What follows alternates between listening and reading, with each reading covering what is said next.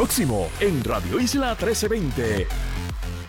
La Junta de Control Fiscal pide más tiempo a la jueza Taylor Swain para presentar cuál va a ser su plan para pagar la deuda de la Autoridad de Energía Eléctrica.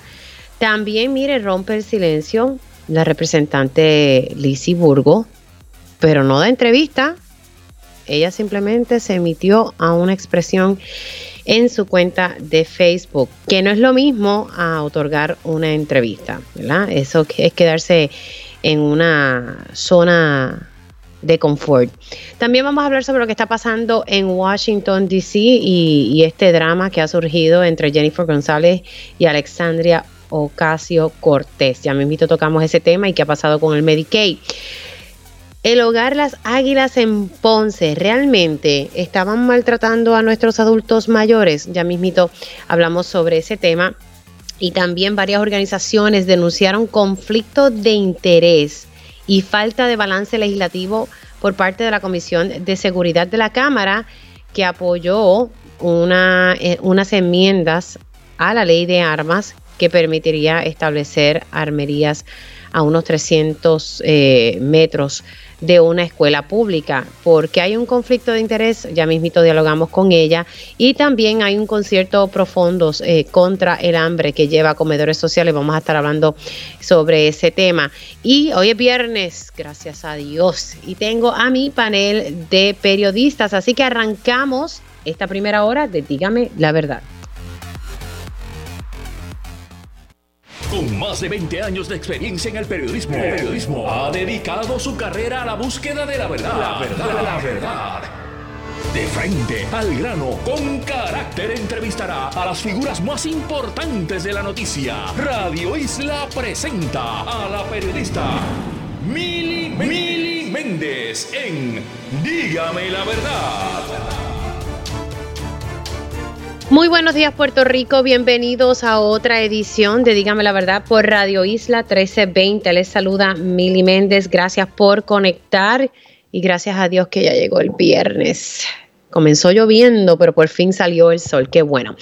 Vamos a hablar de, de este vamos a comenzar con el tema de la Junta de Control Fiscal. Ustedes saben que está pendiente que la Junta presente cuál va a ser su plan, cuál es su idea, cuál es su propuesta para pagar la deuda de la Autoridad de Energía Eléctrica, qué es lo que ellos están proponiendo. Ayer precisamente dialogaba con el licenciado Rolando Emanueli sobre este tema y todo apuntaba, por lo menos eh, enfilaba que posiblemente ellos iban a estar presentando ese plan ayer, pero a las diez y pico de la noche presentaron otra cosa y es que piden otra extensión.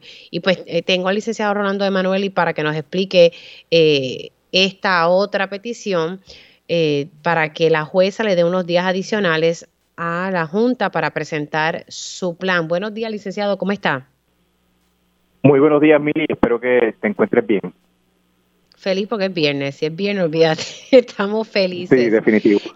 Licenciado, ayer precisamente en su segmento que tiene aquí en este espacio los jueves, estábamos hablando un poco que, daba la impresión de que la Junta como que iba a presentar ¿verdad? su plan eh, de cómo iba a estar atendiendo el asunto de la deuda de la Autoridad de Energía Eléctrica, pero entonces vimos que lo que presentó fue que damos un poquito más de tiempo. ¿Qué, qué pudo haber pasado aquí? Miri, se perdió un poquito eh, la comunicación.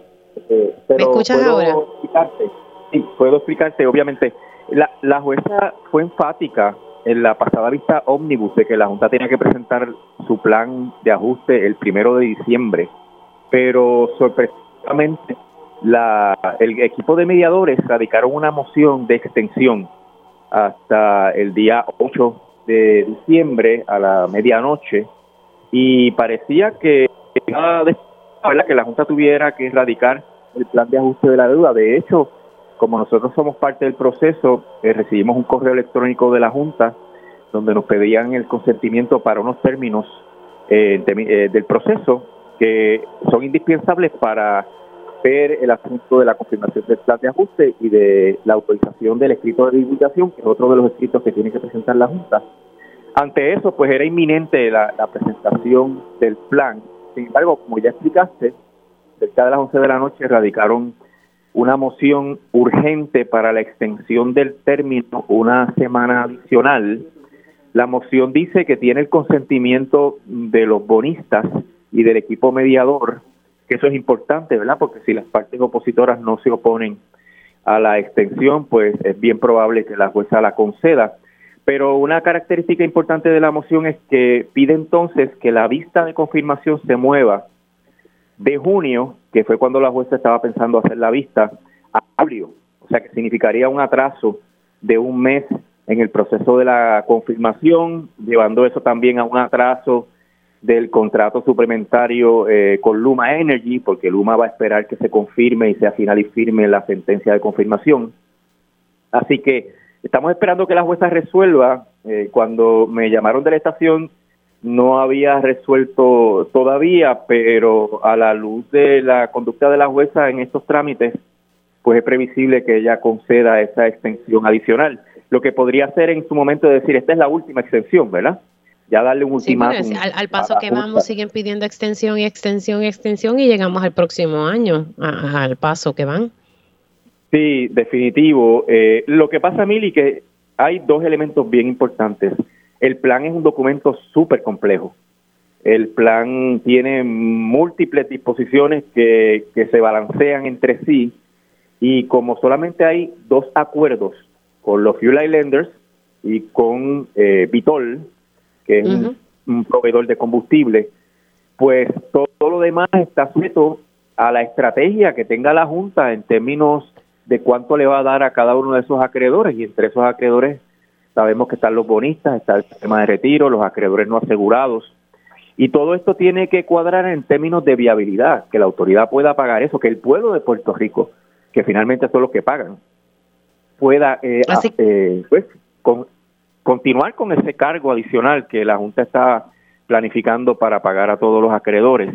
Y por eso es que hay muchas variables que se conjugan para que el proceso no sea fácil. Ahora, recuerda que la jueza dijo que si la Junta no presentaba el plan conforme a la orden, le iba a dar paso a la moción de los acreedores para desestimar la quiebra y para que se nombra, nombre un síndico. Y eso es una presión bien grande, o sea que la, la Junta se ha jugado una carta bastante peligrosa con esta otra extensión. Bueno, pues entonces esa extensión, extensión, perdón, es de unos cinco días porque el 13 es el próximo martes. Así que eh, eh, cinco días. Definitivamente, es una extensión menor, pero la, la situación es que es bien probable que la jueza lo conceda, pero probablemente les diga, esta es la última, así que pónganse las pilas y terminen de erradicar esto o lleguen a un acuerdo. Eso sería la, las dos alternativas que tendría la Junta. Bueno, vamos a ver qué pasa. Así que para beneficio de la radio escucha, eh, la Junta de Control Fiscal pidió una extensión hasta el próximo martes. Son cinco días, hay que ver si la jueza avala la misma. Y, y dentro de esa solicitud también se pide mover la vista de confirmación del plan de ajuste de deuda que estaba en agenda para junio, para julio. Hay que ver si ella pues da paso también a eso, licenciado. Gracias por haber estado unos minutitos aquí. Cómo no, siempre estamos al habla, Emily. Que pase buen día. Cómo no. Igualmente, el licenciado Rolando Emanueli explicando lo que pasó anoche, la Junta de Control Fiscal pidió otra extensión. Esta es la segunda que pide.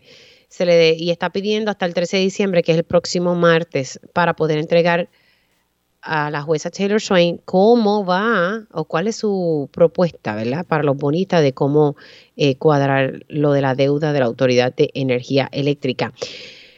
De la Junta de Control Fiscal pasamos a la capital federal, a Washington, D.C., que están pasando muchas cosas. Eh, estaba pendiente lo de Medicaid, pero también hay un drama, eh, tipo telenovela, entre la comisionada residente Jennifer González y la congresista Alexandra Ocasio. Cortés. Tengo a Federico de Jesús, consultor en Washington, D.C. y ex portavoz de Barack Obama. Buenos días, señor de Jesús, ¿cómo está usted? Hola, bien, y usted, Mili, qué, gusto saludarla en el día de hoy. Feliz viernes. Gracias, feliz. Ay, qué rico cuando llegan estos días. Es como, ya uno siente, bueno, desde el miércoles yo estoy que, que creo que es viernes, pero bueno. Vamos a hablar sobre lo que está pasando. Eh, antes Oye, de entrar y aprovecho para felicitarte al aire por, por, tu nueva este, por tu nueva incursión a la televisión en día a día, así que te felicito. Pensé que, pensé que iba a estar fuera un tiempo, pero pues la vida te lleva por otros rumbos, así que, pero no, no, gracias, gracias por, por eso. Vamos a hablar que lo que está pasando en Washington. Dos cositas. Me, me, interesa saber finalmente qué está pasando con, con el Medicaid. Ah, este, este siempre es como el, mismo drama de todos los años. Eh, todo el mundo va para allá a cabildear, de que no nos dejen fuera. Escuchaba ayer a la comisionada residente hablando aquí en Pegados en la mañana diciendo que se iba a lograr como un 70 o 75, eh, mucho más de lo que se había logrado en el pasado obviamente menos a lo que había dado en la administración de Trump, según lo que ella explicó, ¿verdad? Porque en un momento dado eh, tuvimos una cubierta de un 100%. ¿Qué, ¿Qué está pasando en torno a ese tema? No se ha llegado a un acuerdo final. Lo que se escucha es que va a haber un acuerdo que básicamente va a mantener los niveles de que llevamos de Medicaid desde Trump, desde el 2019. Puerto Rico tiene más o menos 3 mil millones de dólares para eh, financiar Medicaid de fondos federales y la fórmula de reembolso federal, porque son dos, dos cosas diferentes, el tope que ah. se le pone al, al, al, al, programa en bloque de Medicaid en Puerto Rico y la, la fórmula de reembolso que ahora mismo está en 76% temporariamente por ley de 55 y desde el huracán María para acá pues se llevan haciendo eh, estos aumentos paulatinos para que Puerto Rico pueda tener mayor acceso a los fondos de salud. El problema es que es temporero y como tú dices, hay que estar viniendo aquí a Washington para estar cabildeando y creo que el acuerdo que se va a llegar, las buenas noticias es que puede ser a largo plazo de 5 a 6 años, según dice la comisionada. Las no tan buenas noticias que en realidad pues va a ser un poco más de 3 mil millones, pero con inflación y eso, pues básicamente son los mismos niveles de fondos que llevamos con Trump, que no es paridad, eh, aunque el Congreso es demócrata, pues por la regla de los 60 votos se necesitan de los correligionarios republicanos de la comisionada residente para poder lograr esto. Y a cambio del, del eh, apoyo, ¿verdad? Según ella, que ha conseguido de los republicanos, se va a eliminar una disposición reglamentaria del Departamento de Salud Federal que ponía el mínimo eh, de los 3 mil millones que se había acordado en el 2019 permanentemente. Eso se va a quitar a cambio de una extensión más a largo plazo, lo cual le provee estabilidad a las finanzas de Puerto Rico, a los pacientes, a la industria, pero de nuevo no es paridad y dentro de cinco o seis años vamos a tener que volver y, y cabildear por más. Ahora, usted me dijo al principio es que hay una diferencia entre lo que es, lo que es el reembolso este que, que es temporero, que ahora pudiese ser a cinco o seis años, y, y, el tope. ¿Eso fue lo que entendí? Sí, porque mira lo que pasa. El como es una asignación en bloque, pues te dan eh, esos fondos, en este caso creo que serán un poco más de tres mil millones, pero la, la fórmula por la cual eh, tienen que usar esos fondos es el, el se le llama el FNAP. Eh, en este caso, mm. pues ahora estamos en 76%, que quiere decir que de cada dólar que se gaste en la tarjeta de salud, 76% viene de fondos federales, pero el resto tiene que venir de fondos estatales. O sea que tienen que usar esos 3 mil millones con los fondos estatales, con esa, esa, esa fórmula de pareo. Es un poco complejo, pero básicamente para darle paridad a Puerto Rico hay que eliminar el tope y tener una fórmula de 83%, que es la que tiene el estado más pobre, que en este caso es Mississippi, que es a lo más que Puerto Rico puede aspirar. Fue 100% después de María, pero eso fue porque hubo una emergencia. A ningún estado o territorio le financian el 100% de su Medicaid. Claro, ah, lo más alto ha sido este 76%. Lo más alto que Puerto Rico ha conseguido fuera del huracán María ha sido 76 y la aspiración es 83, que sería niveles de paridad, pero tendrían que quitar el, eh, el programa el, el tope, ¿verdad? Que ahora mismo es el 3 mil millones y se quiere subir, ¿verdad? Lo ideal sería eh, a 4 mil o 4 mil 500 millones, pero... No podemos tener, básicamente lo que estoy entendiendo es que no podemos tener las dos cosas, o es una o es la otra. Bueno, las pudiéramos tener, pero la realidad es que no las quieren dar. Y recordemos que Medicare, a diferencia de Medicare, eh, nosotros no, en Puerto Rico no se paga por eso. O sea, lo que quiero decir es que Puerto los puertorriqueños allá no pagan impuestos federales por ingresos. Eh, en Medicare es algo que te quitan de tu cheque y nosotros pagamos. O sea, que nosotros estamos pidiendo básicamente un cachete. Ah, que es bueno y que queremos que la gente no tenga. Es bueno, eh, es bueno que establezca esa diferencia. Establece esa diferencia. Pero esos son los argumentos que usan. Perdóname. La gente, se, la gente se confunde con eso de Medicaid y Medicare. Ahí lo eh, me parece que es importante que, que enfatices eso. O sea, que el Medicaid es algo que sí nos están dando. El Medicare es lo que sí aportamos. Exacto. Medicare es el programa para eh, las personas mayores de 65 con discapacidades y eso te lo quitan de tu cheque eh, y los puertorriqueños aportan de manera igual pero sí hay ciertos discrímenes que se tienen que arreglar. En el términos de Medicaid es para la gente indigente que no tienen ingresos suficientes eh, y no es una aportación del individuo, es una aportación del Estado. Así que hay una diferencia ahí y de nuevo, como, como en la isla no se pagan impuestos federales por ingresos, pues uno de los argumentos es Bueno, te estamos dando ya un montón. Eh, el argumento de los puertorriqueños es que aquí hay más pobreza, es que tenemos una Junta de Control Fiscal y tenemos los fondos aguantados, no tenemos suficientes fondos estatales y, de nuevo, pues esos argumentos viejos de que si no nos dan los fondos de Medicaid o Medicare en Puerto Rico se va a ir la gente a los estados y ahí va a salir más caro, esos argumentos ya no calan y, seguimos creo que con el mismo modelo de los mismos cabilderos, la misma industria viniendo a Washington, haciendo las mismas reuniones y siempre conseguimos unas extensiones temporeras y no acabamos de romper eh, con el problema del discrimen, que, no tenemos paridad y obviamente pues si no queremos ese modelo en Puerto Rico se pudiera eliminar las aseguradoras y tener un pagador único, pero seguimos con el mismo modelo desde los años de Rosselló Padre y eso ha quebrado el gobierno, la gente no tiene mejor calidad de salud, no hemos logrado la paridad y parece que vamos a tener una extensión temporera además de lo mismo. Básicamente esas son las noticias. Claro, pero eso todavía está pending, todavía no se, no se ha dado luz verde, pero es lo, es lo que se estaría dando. Y lo que pasa es que estamos asumiendo que va a haber un proyecto de ley de gastos a nivel federal para todo el gobierno y esta sería una parte pequeña. Si no hay un acuerdo y hay una extensión temporera hasta el año que viene, pues nos quedamos con lo mismo que tenemos ahora, pero tenemos que esperar el año que viene entonces eh, para resolver el problema. Y, el acuerdo, si se resuelve ahora según la comisionada, y yo creo que sería bueno, aunque sería de 5 a 6 años, pues por lo menos saque ese tema de, del medio y eso también ayuda a que si hay un Congreso futuro, cuando eso se expire demócrata, pues que sean más amigables a darnos más fondos, pero la realidad es que esto no, temporeramente no, no es lo único que vamos a poder conseguir. Bueno, antes de, finalizar, ¿qué, ¿cuál es el drama que vi en, en las redes sociales de Alexandro Ocasio contestando, ¿verdad? Eh, unas expresiones que hizo Jennifer González y básicamente tiene que ver con el proyecto de estatus, que supuestamente había ese consenso y al parecer hay o no lo hay. ¿Qué está pasando allá? Pues mira, yo, tenía información de que ya los demócratas estaban a punto de conseguir los votos necesarios, estaban haciéndole, parece, unas negociaciones, concesiones potenciales a la congresista Alexandria Ocasio Cortés, y parece que algunas de esas negociaciones no le gustaron a la comisionada, que fue bastante explícita en su crítica personalista, hasta le cuestionó la puertorriqueñidad a Alexandria Ocasio diciendo que ella vivía en Nueva York y que no votaba en Puerto Rico. Bueno, pues eh, los 535 congresistas por definición no viven y no votan en Puerto Rico y son los que tienen la llave de resolver el problema. Y son congresistas. Ella es una embajadora electa eh, que no tiene voto y pues ella depende de los congresistas que aprueben las leyes en inglés. De hecho, claro, pero, Alexandria Ocasio estaba negociando a espaldas de Jennifer González. Bueno, lo que pasa es que la mayoría de demócratas, Steny Hoyer, negocia con sus correligionarios demócratas, Alexandre Ocasio y el liderato demócrata, estaban en discusiones y parece que la comisionada dijo que ella hablaba de enmiendas y no nos las manda por escrito a mí.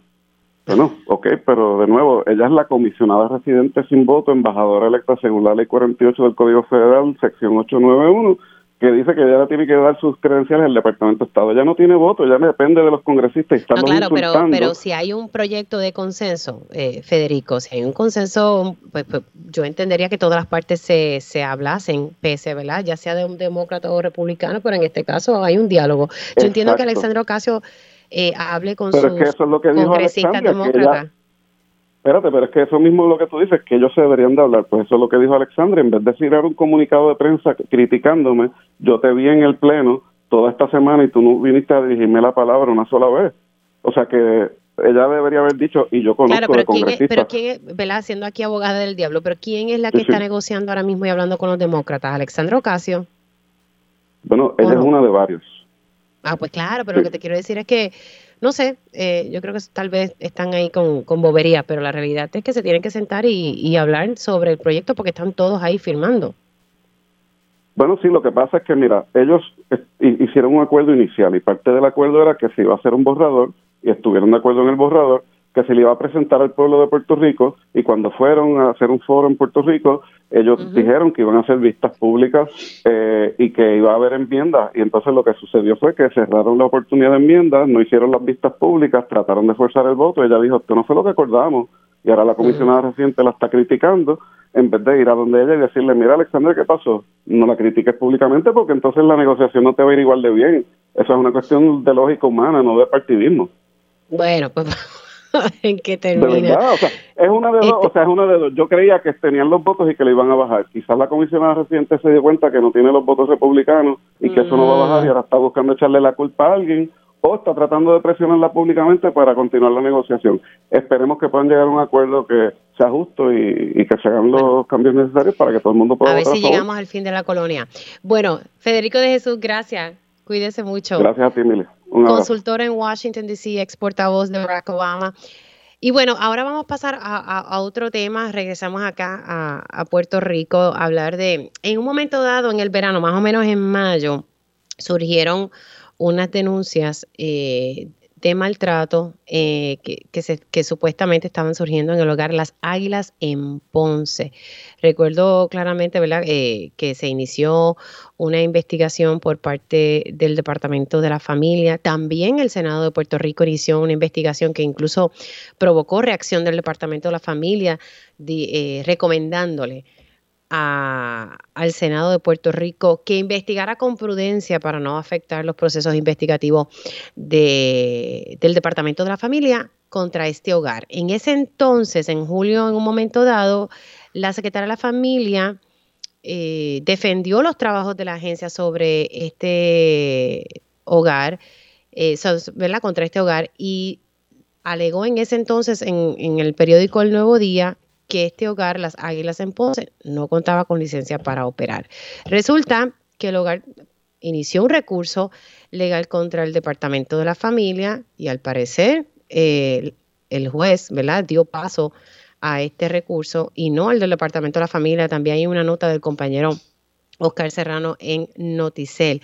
Precisamente eh, tengo en línea telefónica al abogado del hogar Las Águilas en Ponce, licenciado Carlos Soto Laracuente. Buenos días, licenciado, ¿cómo está? Buenos días, Mili. Bien, gracias a usted. Todo bien, todo bien, gracias a Dios. ¿Qué ha pasado aquí? Eh, el hogar al cual usted representa eh, inició un proceso en los tribunales contra el Departamento de la Familia. Sí, buenos días. Eh, escuché tu introducción. En efecto, el Departamento de la Familia inicialmente deniega la renovación de la licencia para operar en el, hogar, porque esta, este hogar tiene una licencia que se renueva cada dos años. En el proceso de renovación surgen unas querellas, unas alegadas querellas de unos ex empleados aduciendo maltrato. Y el departamento lo que hace es que eh, no renueva la licencia y comienza una investigación. Nosotros, en representación del hogar, presentamos un interdicto y ese interdicto eh, se va a la corte luego del primer señalamiento, coincide con que el día de la vista la persona que iba a declarar a favor del departamento estaba declarando en el Senado, eh, como parte de una investigación que el Senado había iniciado precisamente para tomar acción en, contra del hogar. Así las cosas, es el departamento quien entonces presenta un injunction a su vez por otro fundamento y esa vista eh, se señaló y se celebró en múltiples señalamientos y prevalecimos. Ayer llegó la sentencia donde el hogar prevaleció, eh, demostrando que las alegaciones que se habían hecho y que la alegada razón para no renovar la licencia no había sido conforme a derecho. O sea, pero eh, el hogar sale bien y el hogar eh, demuestra de que no hubo maltrato hacia los participantes que estaban en el hogar o es que el hogar logra demostrar que el departamento de la familia no siguió el debido proceso en la investigación, ¿verdad? Pues son dos cosas distintas. Claro, tienes toda la razón. Eh, eh, lo que se estaba discutiendo en el tribunal era el proceso que se realizó para no renovar la licencia, pero debo señalar que el tribunal está obligado, estaba obligado y había como amigo de la corte la persona, la oficina de persona, procurador de persona de edad avanzada, era amigo de la corte, y pidió múltiples ocasiones que el tribunal emitiera un remedio inmediato para que cerrara el hogar por el alegado maltrato y el tribunal no lo hizo convencido de que no había pruebas sobre ese asunto, ¿ok? Así que quiero, quiero corregir, tú lo expresaste muy bien, el tribunal resolvió que no se cumplió con el debido proceso de ley en cuanto a la denegatoria de la renovación del permiso, pero tampoco tengo que ser justo y el juez no tuvo ante su consideración prueba alguna que lo obligara a cerrar el hogar. Te tengo que decir, hay un proceso que se está llevando a cabo para sí discutir las quejas presentadas eh, una a una. Eso es un proceso administrativo, no judicial. Y ese proceso, claro, ese proceso administrativo se llama en el Departamento de la Familia, licenciado. En efecto, y lo estamos llevando a cabo, correcto. Ok, o que eh, en, en, efecto, para que las personas, y yo también entenderlo, aquí lo que el juez dice es, ¿sabes qué? No se cumplió con el debido proceso, eh, cuando se estuvo renovando la licencia, el departamento no cumplió y el juez dijo, en efecto, eso es así. Ahora, sobre las denuncias de maltrato, eso está todavía en un proceso administrativo en el departamento de la familia. Bueno, la, contestación es que sí, pero debo cualificarla por dos cosas. Número uno, eh, la oficina de procuradora de personas de edad avanzada fue amigo de la corte en el interdicto, en ambos interdictos, ¿ok? Compareció por escrito, contrainterrogó, estuvo presente y la obligación de su oficina es precisamente velar por los intereses de las personas de avanzada. Y estando allí presentando su posición, incluso haciendo um, argumentaciones y peticiones con relación a cerrar el hogar, no se le accedieron porque no hubo pruebas sobre eso. Así que quiero advertir que si bien es cierto que se está atendiendo las quejas que se presentaron en el pasado, en el Departamento de la Familia, el Departamento de la Familia no tiene ante su consideración en este momento maltrato ninguno adicional a aquellas, que, aquellas quejas que hubo. Y eh, desde hace más de un año, el hogar um, recibe visitas diarias del Departamento de la Familia que examina absolutamente todo dentro del hogar, los pacientes, el menú, eh, los medicamentos. Así que ese monitoreo constante que surge la sentencia se está realizando hace más de un año. Ok, ok. Así que ese proceso sigue corriendo. Licenciado, gracias por no haber debe haber preocupación alguna por nadie de que ahí hay maltrato ni que se está pasando nada de forma incorrecta. Para mí es un placer, y agradezco Cómo no, pero en este momento el Departamento de la Familia, como usted me acaba de explicar, está haciendo unas visitas rutinarias dentro del hogar. Sí, rutinarias, pero eh, se llama rutinaria, pero es todos los días. Ok, perfecto. Licenciado, gracias. Cuídese mucho. A usted siempre que siga bien. Cómo no, igualmente usted. El licenciado Carlos Soto Lara Cuente, él es abogado del hogar Las Águilas en Ponce, explicándonos un poquito, ¿verdad? Eh, este caso que un momento dado en el verano eh, surgieron denuncias eh, de maltrato por parte de ex empleados del hogar, que llevó también al Senado a hacer una investigación sobre el particular. Hacemos una pausa y al regreso, organizaciones denuncian conflicto de interés por parte de la Comisión de Seguridad de la Cámara de Representantes.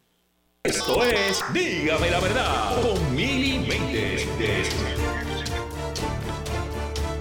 Y ya estamos de regreso aquí en Dígame la verdad por Radio Isla 1320. Esta semana, eh, desde el lunes, bueno, desde el jueves pasado, ha sido el tema eh, la seguridad en, las escuelas del país. Ha sido un, issue, se han planteado múltiples soluciones. Usted pudiese estar de acuerdo o no con ellas. Eh, la realidad es que tenemos que hablar sobre el origen del problema.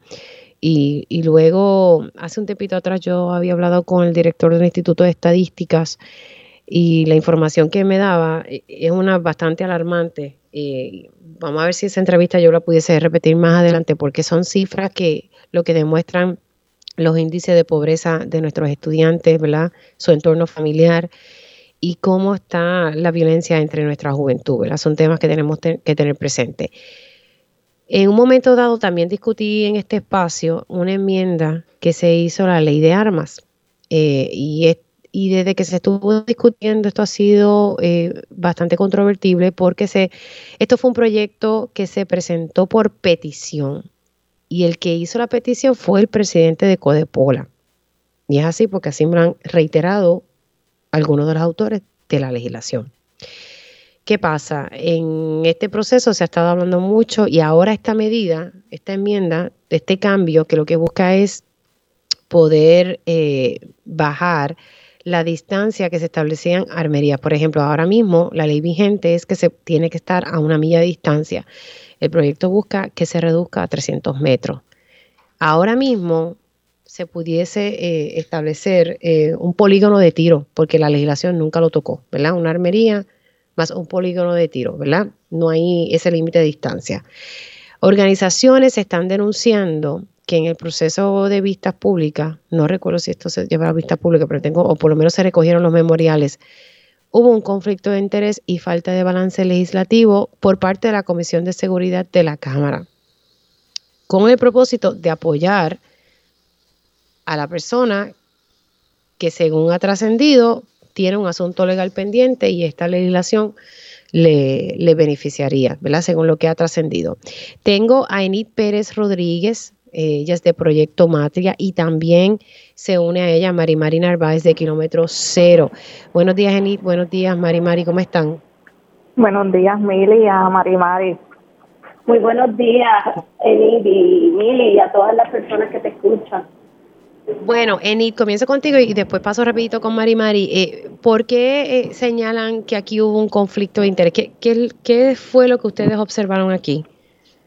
Mira, eh, este proyecto para el mes de marzo pasó nuevamente a comisión porque no tenían los votos para poder aprobarlo, ¿verdad? Tenemos que recordar que esto es un proyecto sustitutivo que una vez entró a la Cámara hubo se requerían tantas enmiendas que la comisión tiene la potestad de hacer un proyecto sustitutivo. Eh, Recuerdo eso. No tiene no tiene los votos suficientes, regresa a comisión. A nosotras nunca nos pidieron memoriales. Nosotras nos comunicamos, eh, ¿verdad? Empezamos a enviar nuestros memoriales y cartas a la comisión y yo empiezo un proceso de dar seguimiento, eh, ¿verdad? La comisión para asegurarnos que van a incluir nuestros memoriales al récord legislativo. Eh, y verdad, no, no tenían la intención de en ningún momento de añadir eh, nuestros memoriales y, cartas de oposición al récord legislativo porque ellos ya tenían su informe. Ellos lo que estaban era buscando los votos para poder pasar el, el proyecto. Yo tengo la evidencia de todo ese, ese proceso eh, por correo electrónico, en el que cada llamada que se hacía se les escribía, ¿verdad? Según lo que, lo que nos informaron, lo que estábamos recibiendo. Y por ejemplo, el 9 de junio eh, yo estuve dando seguimiento y dejando saber que, que nosotras sabemos que las comisiones tienen la potestad de retirar el proyecto, eh, pedir extensiones para poder añadir comentarios de otras personas y otras organizaciones interesadas. Y esto no fue lo que sucedió en, con este proyecto, solamente se recibieron eh, memoriales de personas que están a favor del proyecto. Así que no hubo vistas públicas, ¿verdad que no? No, no hubo vistas públicas, por lo que tengo ¿verdad? En, en, la información. Y si, y si hubo, solamente se incluyeron estas personas que están a favor del proyecto. Yo inclusive llamé ayer a la comisión para que para confirmar que, que verdad que en efecto si no no nos incluyeron, pero nosotros no, no he tenido respuesta incluso los correos electrónicos que yo envié, ninguno, ninguno me los respondían. Ellos me respondían solamente por el teléfono eh, y nosotras estamos claros que eh, claras que esto es un interés particular que tiene esta persona de la Almería eh, que radica, ¿verdad?, el, el proyecto por petición y también los intereses personales y político partidistas del representante y de los demás representantes alrededor. Eh, Mari Mari, ¿cómo tú observas todo este proceso? Y quien preside la Comisión de Seguridad para que la gente pueda seguir esta conversación es el representante eh, Luis Ortiz, eh, que, que, se conoce, ¿verdad? La, gente le dice Narmito Ortiz, pero para que sepan, ese es el que está ahora frente a la Comisión de Seguridad de la Cámara de Representantes. Mari Mari. Bueno, Mili, pues nosotras teníamos no solamente la, o sea, teníamos muchas preocupaciones. Tenemos la preocupación de que sabemos, porque hemos hecho los estudios, que aquí la gran mayoría de las mujeres que, que, matan todos los años mueren por, eh, ¿verdad? por un hombre que utiliza un arma de fuego en su contra. Hombres con licencia, muchos de ellos, con licencia este, para aportar armas. En el caso de kilómetro cero tenemos una preocupación adicional y es que ya en Puerto Rico el 43% de las personas que la policía mata no portan arma de fuego. En Estados Unidos esa cifra es de 38%, es decir, las personas que, a las que la policía les dispara y las mata, 43% de ellos no portaban un arma de fuego. Sin embargo, ¿verdad? Eh, esto nos indica que en Puerto Rico aparentemente hay una tendencia de la policía a creer que todo es un constante peligro inminente, la policía tiene la percepción de que todo el mundo está armado en este país y terminan matando a, a, gente que está desarmada. Imagínate tú si en Puerto Rico hubiesen todavía más armas. Eso están tratando de crear, no sé, la isla de la muerte o algo por el estilo. Es como tratar de construir un país que no sea viable para las mujeres, que no sea viable para la gente marginada, para la gente pobre, seguir criminalizando a la juventud de las escuelas públicas porque ahora vienen con una propuesta de supuestos detectores de metales para los jóvenes de las escuelas públicas en Puerto Rico, que eso es otra forma de seguir estigmatizándolos, marcándolos desde, desde la niñez prácticamente, como que tú eres un delincuente y tienes que pasar para ir a la escuela por un detector de metales. Nosotras Ahora, nos antes de irme a la pausa, importante. mientras están este flexibilizando la ley. Ahora, esto, esto pasa, esto pasó al Senado y, y se van a estar haciendo vistas públicas, según me dijo aquí el senador Tomás Rivera Chats Rapidito, eh, las iniciativas que van a estar haciendo están, van a estar movilizándose ustedes entonces al Senado para que sí se les dé el espacio que no se le dio en la Cámara de Representantes. Claro que sí, de hecho ya nosotras estuvimos comunicándonos con la comisión y escribimos un correo electrónico a la directora de la comisión, Jennifer Martínez, con la, con la que hablamos, eh, dejándoles saber que nuestras tres organizaciones estamos interesadas y que vamos a someter nuestros memoriales también. Así que estaremos también invitando que otras personas también participen, eh, que no sean solamente, la gente tiene que saber que no una comisión no tiene que invitar eh, para que uno somete un memorial, las personas pueden comunicarse y las personas pueden decir, yo quiero participar en este proceso porque de eso se trata el balance legislativo y la participación ciudadana voy a cerrar con lo siguiente, eh, y es a raíz de todas las denuncias que han surgido. El 2 de junio de este año, el periodista Oscar Serrano redactó una nota en Noticel. Eh, pueden buscarlo, lo que tienen que hacer es poner tal vez en el search code de Pola y Ley de Armas, y ahí va a salir un, una reseña sobre los cambios en la Ley de Armas que según dice esta, esta nota de Oscar Serrano, salvaría de líos legales al presidente de Codepola. Ahí lo dejo. Compañeras, gracias. Gracias, Eni. Gracias, Mari Mari. Se me cuidan mucho y lindo fin de semana. Hacemos una pausa, pero al regreso hablamos eh, de comedores sociales y un evento que tienen para levantar fondos. Hacemos una pausa y regresamos en breve. Esto es Dígame la verdad con Y ya estamos de regreso aquí en Dígame la Verdad por Radio Isla 1320. Ya mismito voy a tocar el tema de la representante Lizy Burgos, pero primero quiero darle la bienvenida a Maricel Robles. Ella es una de las coordinadoras de comedores sociales y ellos están, eh, ¿verdad? Tienen, están, están haciendo la producción de un concierto profundos eh, a comedores sociales eh, que hacen una labor muy bonita y pues que todos deben ¿verdad? Saber todo lo que ellos están haciendo y hablar un poquito, ¿verdad? Sobre este concierto. Buenos días, Maricel, ¿cómo estás? Buenos días, Mili, muchas gracias por la oportunidad. Primero, vamos a hablar qué es lo que hace Comedores Sociales, cuál es esa labor que ustedes están realizando día a día. Pues Comedores Sociales, eh, su, su intención principal es erradicar el hambre en Puerto Rico mientras creamos proyectos que ayuden a a fortalecer el tejido social, la que, que hagamos transformaciones que sean permanentes en el país alrededor del hambre, de cómo manejamos nosotros eh, autónomamente nuestra situación de hambre. Así que Comedores Sociales comienza en el 2013 con unas mesas de comida en la Universidad de Puerto Rico, en Río Piedras y en Calley, donde la gente se integraba en la misma mesa a cocinar, a servir, a traer su paquete de alimentos y de esa forma fue que empezamos a entender la importancia de lo, lo de lo político que tiene el hambre y de cómo nosotros podemos solucionarlo colectivamente.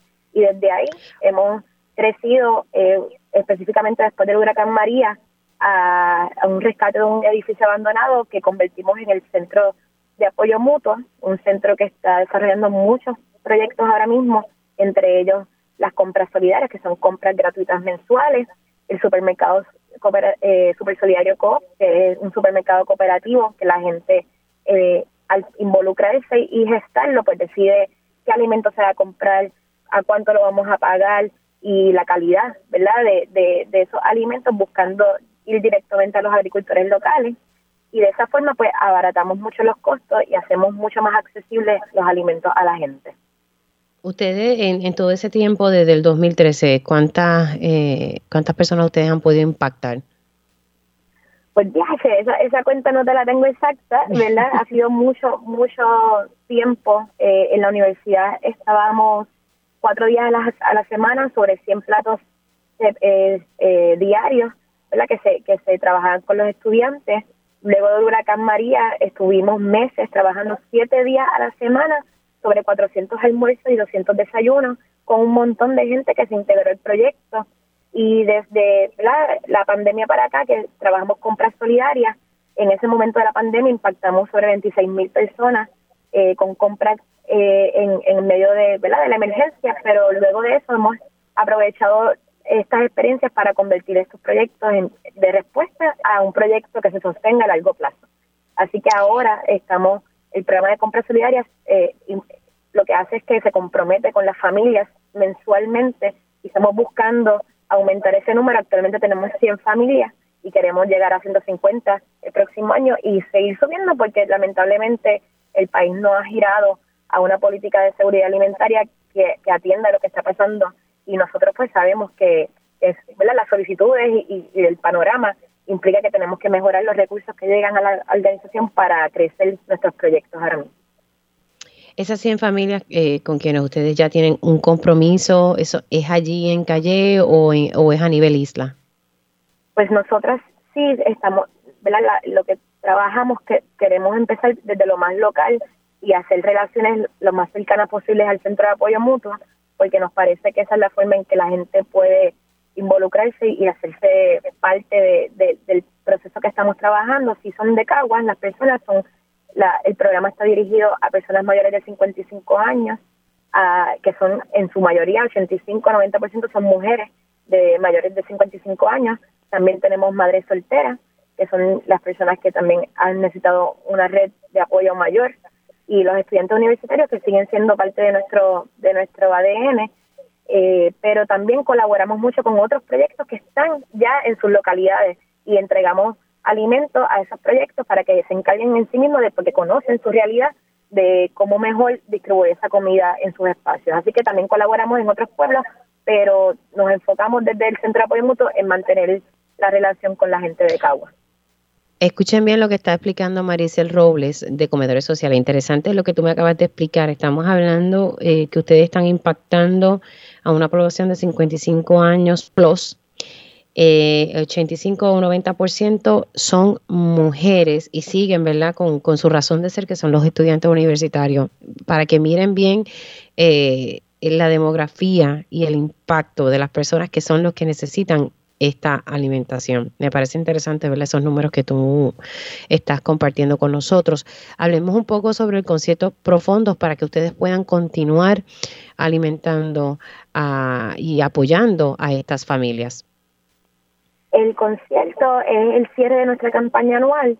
Eh, eh, llevamos, eh, ¿verdad? Buscando las formas de, de cuando vino Fiona, ¿verdad? Eso nos hizo replantearnos de wow, este, qué bueno que teníamos estos proyectos ya con un formato, con una operación, con gente involucrada y decidimos que la recaudación de fondos debía ser dirigida a fortalecer los proyectos que ya estamos construyendo a largo plazo, no necesariamente a responder en las emergencias, porque a veces pues eh, eso funciona en el momento, pero nos quedamos después desprovistos de las redes que siguen siendo necesarias para sostener. Así que este concierto va dirigido a llegar a esos fondos para los proyectos que tenemos ahora mismo y fortalecer eh, el centro de apoyo, mutuo, de apoyo mutuo y las próximas ideas, ¿verdad? Y, y de esas creaciones que tengamos. El concierto eh, va a contar con un mercado de artesanos y artesanas del, del, ¿verdad? de la misma área de la cuadra social, le decimos allí en Cagua, que participan en otros en otros mercados de, de Urbe que es otro grupo comunitario que está en el área, este y son también bastante locales de Cagua y de eh, proyectos que están vinculados con nosotros. También tenemos eh, una instalación artística del grupo Bemba PR, que es un colectivo de arte eh, callejero que también trabaja desde lo político, impactando las áreas públicas. Y haciéndonos reflexionar sobre, en este caso va a ser sobre el apoyo mutuo y sobre la invasión que estamos sintiendo de personas extranjeras comprando los edificios, sacándonos de nuestras comunidades, así queremos que, que, que se sienta que también estamos haciendo un trabajo de permanecer eh, en este país y de sostenernos como comunidad. Y la música, que es lo más importante, ¿verdad? Y, solidariamente tenemos muchas artistas que están uniéndose a, a este concepto. Tenemos eh, el, eh, el grupo de Los Sapos del que nos van a traer, ¿verdad? Son históricos, ellos este, trabajan la plena eh, y desde la protesta también, desde ahí nacieron. Igual el grupo eh, de mujeres las atípicas, que también tocan una trova que también es bien contemporánea, es, eh, es una generación súper chula que está trayendo un mensaje social a través de la música autóctona también y, y tenemos el rap para, para todas las generaciones, que son nuestra, ¿verdad? Nuestros, nuestros amigos también este que, que, quieren donar de su tiempo y de su arte. Va a estar el S, va a estar Vladi, va a estar Cita y el hijo de Boriken. Así que hay, hay música para toda la familia y un, un espacio bien variado para disfrutar, para celebrar y para, para compartir eh, los logros que hemos, hemos tenido estos años que, han sido definitivamente gracias a toda la gente que nos ha apoyado o que se ha involucrado o que participa directamente en el centro. Y, y ¿verdad? va a ser un, evento eh, para todo el mundo, pero un evento que tiene un propósito muy loable y es poder seguir alimentando a estas familias y poder seguir extendiendo, ¿verdad? Ese grupo de apoyo. Maricel, los felicito, le mandas un abrazo a, Giovanni y, me encanta eh, eso que están haciendo. Estas son las cosas que nosotros tenemos que hacer como país, ¿verdad? Eh, en vez de quejarnos de ciertas cosas, pues sí, tenemos derecho a indignarnos, ¿verdad? y a dar la cantaleta como a veces, a veces la doy yo aquí. Pero estas acciones eh, son las que tenemos que hacer para ver si logramos cambio en, esta isla. Un abrazo, Maricel, te cuidas mucho. Hacemos una pausa y al regreso. Como no, un beso. Hacemos una pausa y al regreso vengo con mi panel de periodistas le paso el batón a la compañera Yanira Hernández. Hoy es viernes y en la segunda hora de Dígame la Verdad tenemos a mi panel de periodistas, así que arrancamos. Conéctate a radioisla.tv para ver las reacciones de las entrevistas en vivo. En vivo. Esto es Dígame la verdad con Mili Méndez. Y ya estamos de regreso aquí en Dígame la Verdad por Radio Isla 1320, oficialmente ya en la segunda hora de este espacio. Si usted se perdió algún detalle de las entrevistas que realicé en la primera hora de Dígame la Verdad, puede entrar a la versión podcast de este programa. Sencillo, radioisla.tv, busca donde dice podcast, ahí va a ver, dígame la verdad, pegados en la mañana, toda la programación de Radio Isla 1320 disponible en una versión podcast para que usted lo pueda escuchar cuando le dé la gana, como dice Luis Herrero en su espacio. Bueno, voy a pasar con mi panel de periodistas, quien va a estar eh, en Sí, sí, sí. Y yo digo mí porque para mí ellos son parte de mí. Mi esposo me está relajando aquí, mi panel de periodista. Pues sí, son, son, son mis, mis compañeros a quien respeto mucho y, les doy las gracias por siempre formar parte de este espacio. Y es un espacio que siempre tenemos todos los viernes para eh, desahogar, desahogar frustraciones e inquietudes. Antes de pasar el batón con, con Yanira, eh, le quiero dar los buenos días. ¿Cómo está Yanira? Muy bien, muy bien, Mili. Gracias por, por confiar siempre en nosotros. Bueno, muchacha, y más gente, una veterana como tú. Mira, antes de irme, tengo que, tengo que decir esto, y es que desde el principio del programa eh, dije que iba a comentar sobre las expresiones de la representante Burgo. Pido aquí un hueco antes de irme, que ustedes saben que llevo tiempo tocando el tema de Family First desde el año pasado que hice un reportaje investigativo para el programa Cuarto Poder. Y desde entonces no lo he soltado y le doy seguimiento en este espacio. Lamentablemente esto se quedó sobre la mesa, no en la pasada sesión, sino en la anterior, ¿verdad? Por una situación del lenguaje. El lenguaje tenía algo de identidad de género y para Johnny Méndez eso era una píldora venenosa. No lo digo yo, lo dijo Johnny Méndez en una entrevista que le hice el 5 de julio aquí en este espacio. Tristemente, los legisladores no se pueden sentar a dialogar y llegar a un acuerdo por el bienestar de nuestros niños. Sí, porque estamos hablando de Family First, una regulación federal que cambiaría la ley de maltrato por completo. Básicamente hay que hacer como una nueva legislación que vaya a tono con Family First, ¿verdad? Con lo que está exigiendo el gobierno federal para que nosotros podamos estar cumpliendo, evitar multas y al mismo tiempo tengamos acceso a fondos federales mediante reembolso.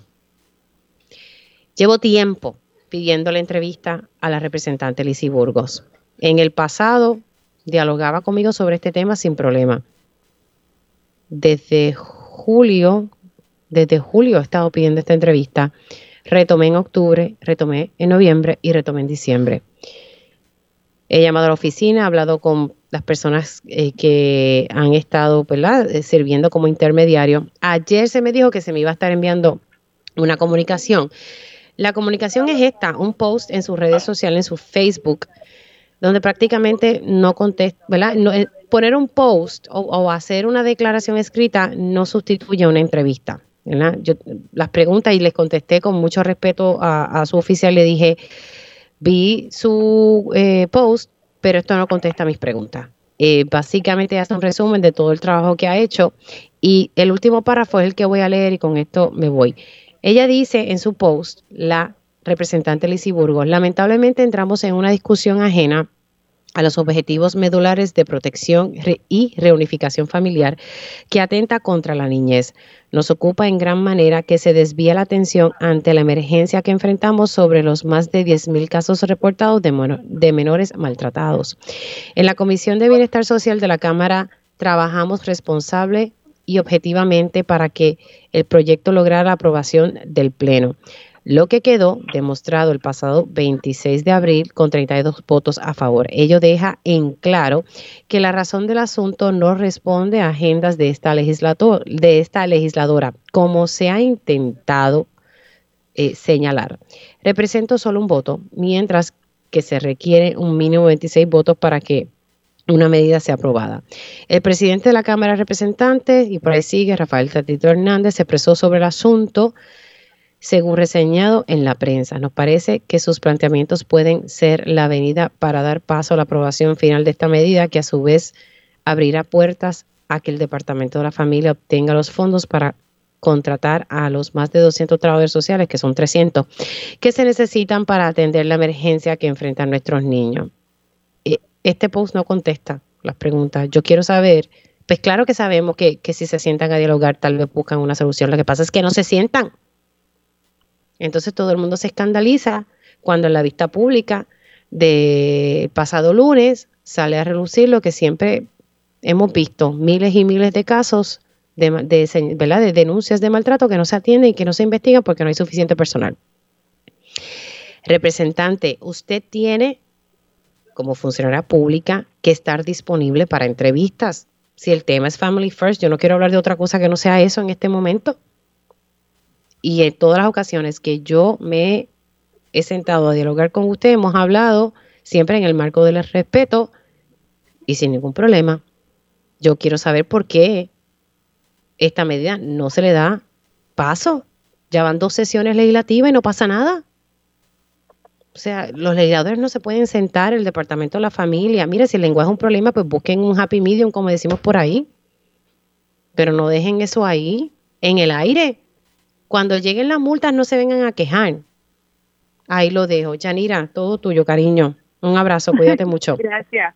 Que tengas buen viaje y mucho éxito, como siempre, y muchas felicidades por ese premio que está muy bien merecido. Bueno, eh, pues, pues con nosotros también nos acompaña Carmen Enid, la periodista Carmen Enid, que ya está en línea telefónica, entiendo, ¿verdad?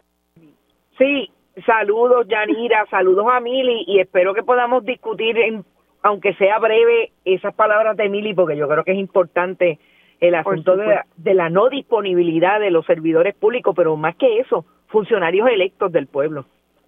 Así mismo, así mismo. Y el compañero Roby Cortés. Hola Roby, ¿cómo estás? Buenos días, Yanira y Carmen Enid, y a Mili, buen viaje, que, que esos Emi son tuyos.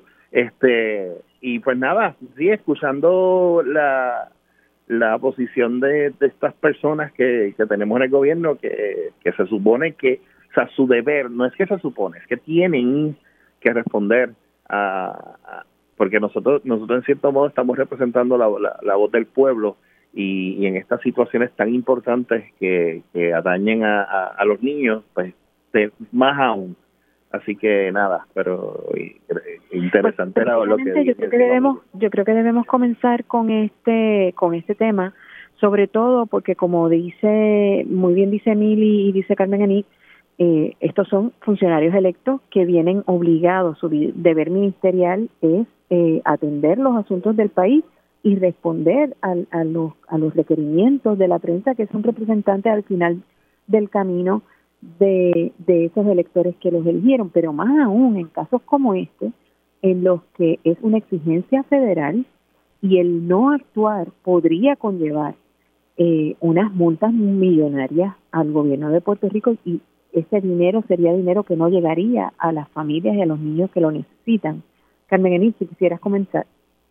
Mira, yo creo que eso es súper importante y gracias a Mili una vez más por, por el foro eh, y que le vaya súper bien y como tú dices, merecido el trabajo que hacen los periodistas, hay que eh, galardonarlo y, y es merecido ese, ese premio.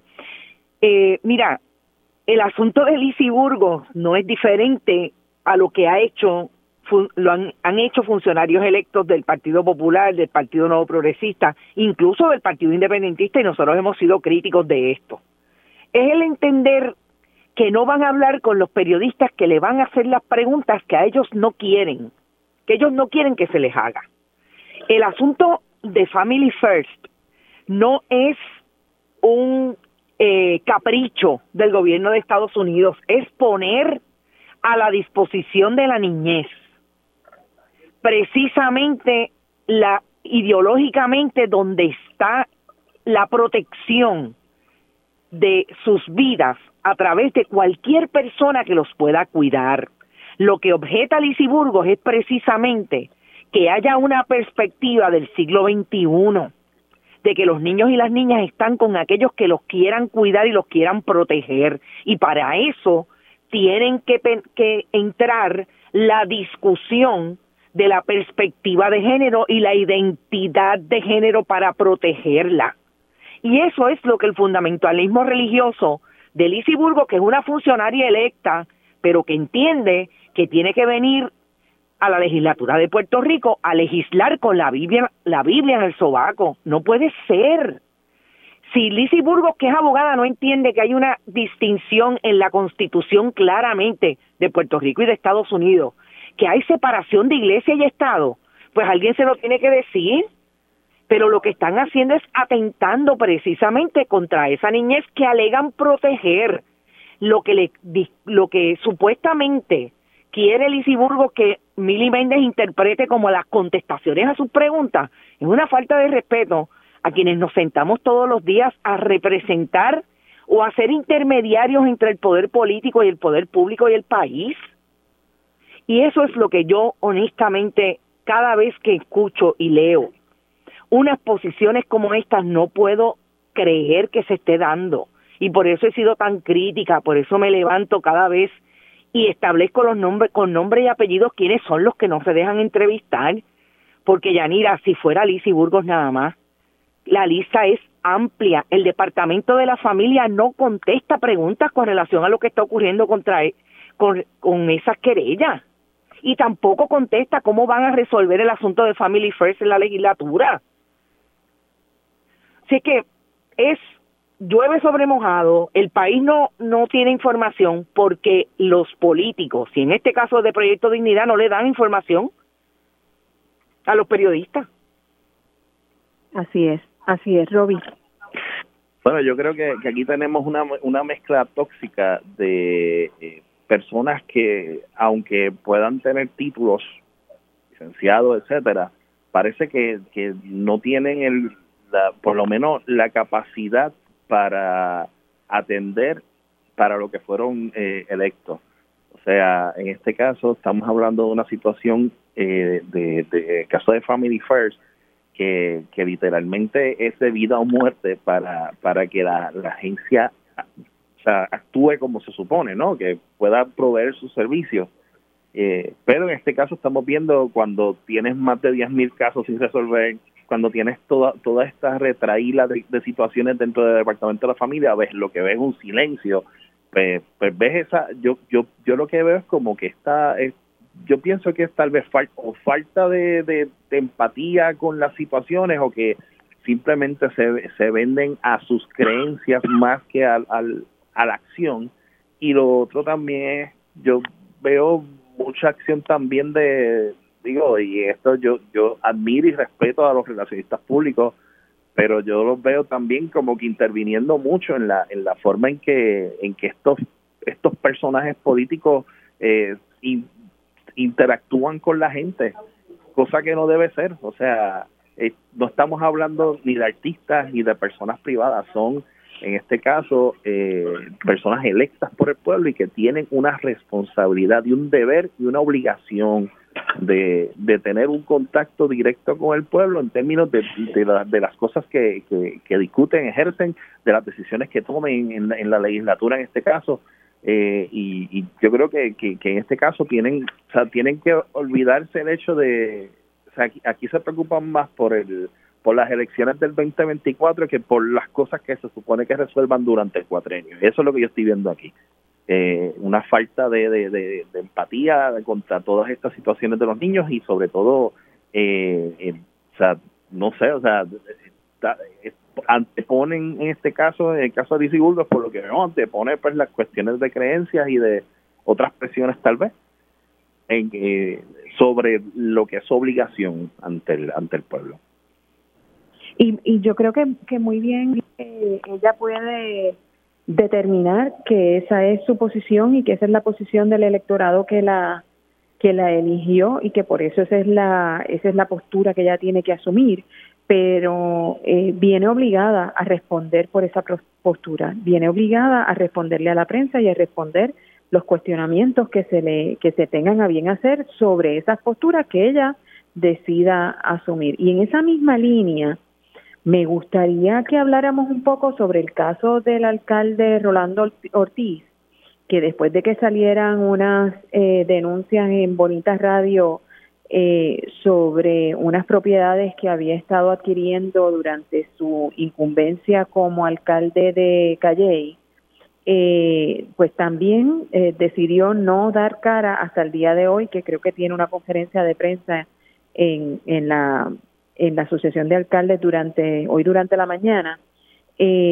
pues tampoco ha de, querido dar muchísimas explicaciones, pero antes de entrar en el caso particular, me gustaría que Carmen Anín nos, eh, ampliara un poquito sobre de qué se trata esta, estas denuncias que se han estado levantando. Mira, eh, yo realmente hice una investigación independiente de unas denuncias que había visto eh, que ya había hecho por un lado Eliezer Molina y creo que la colega, y estoy segura porque las vi, que la colega Sandra Rodríguez Coto la levantó yo realmente fui a buscar y encontré lo que era un secreto a voces en el municipio de Calley. Y es que Rolando Ortiz que tiene propiedades a su nombre que a su vez habían sido declaradas estorbos públicos. Pero sobre todo, lo más importante, es que tiene una corporación que se llama McBridge LLC de marzo del 2022 que a su vez compró propiedades en el municipio de Calle. Lo que nosotros encontramos que son las preguntas que tenemos para el alcalde, y tengo que decir que yo estoy llamando al alcalde del Calle desde el pasado domingo, eh, no estaba en Puerto Rico y aún así lo llamé, y llamé a los teléfonos que están registrados en la oficina, en el Departamento de Estado y en el registro de corporaciones, como el número de contacto de la, de la corporación McBridge que está a su nombre. Y hay allí un teléfono y un número y un correo electrónico y tanto al correo electrónico como al número de teléfono llamé y me comuniqué y nunca se comunicaron conmigo. Directamente hice lo propio el pasado domingo con el número de celular del alcalde y tampoco me contestó.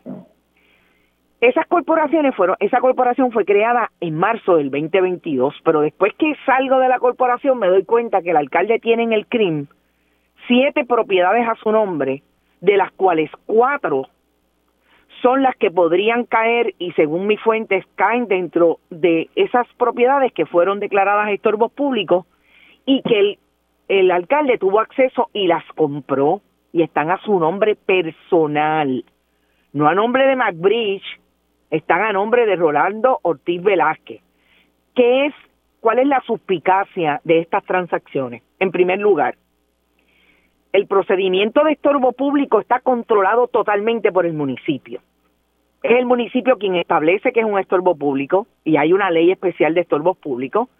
Y por un lado puede establecer también un procedimiento especial a través de la ley especial de expropiaciones forzosas.